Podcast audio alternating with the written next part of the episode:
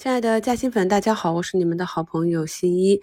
现在是二零二三年九月十三日上午九点五十五分啊，我一会儿要去赶高铁，所以早一点给大家做午评。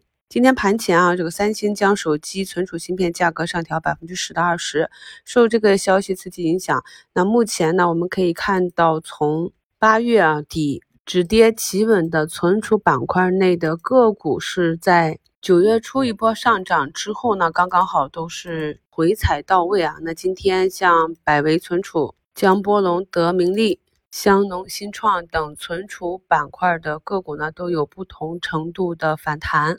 图形上呢，也是以波浪震荡为主。所以大家在做个股行情的时候，可以结合板块内其他个股啊。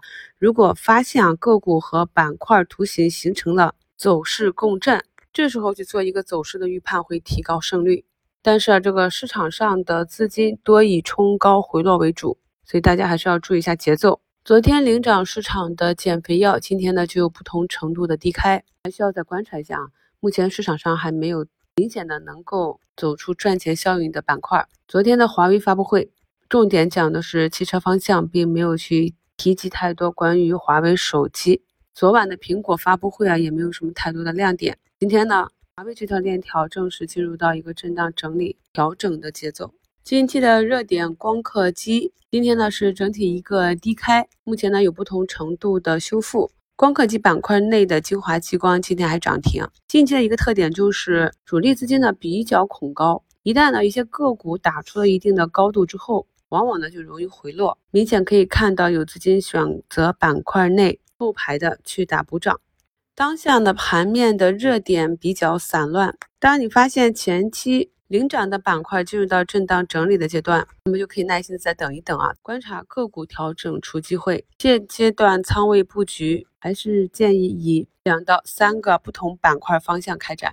我们昨天股评中发现进入到加速阶段的煤炭板块啊，那今天煤炭。可燃冰、水泥、钢铁这种底部的资源类板块领涨指数啊，看一下今天我们的指数这里是否能够放量站上十均。同时也发现有资金逐步进入到旅游消费啊节假板块，免税板块内平台发展呢，今天也是封上涨停。新零售里的人人乐目前是上涨五个点，所以朋友们如果是做短期收益管理的话，个股呢在大涨之后股价走弱。要注意及时的进行仓位切换。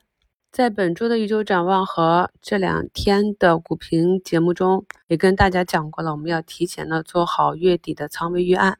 接下来呢，就是执行我们的计划，耐心的等待市场走出新的方向，进入新的周期。祝大家下午交易顺利，我们收评再聊。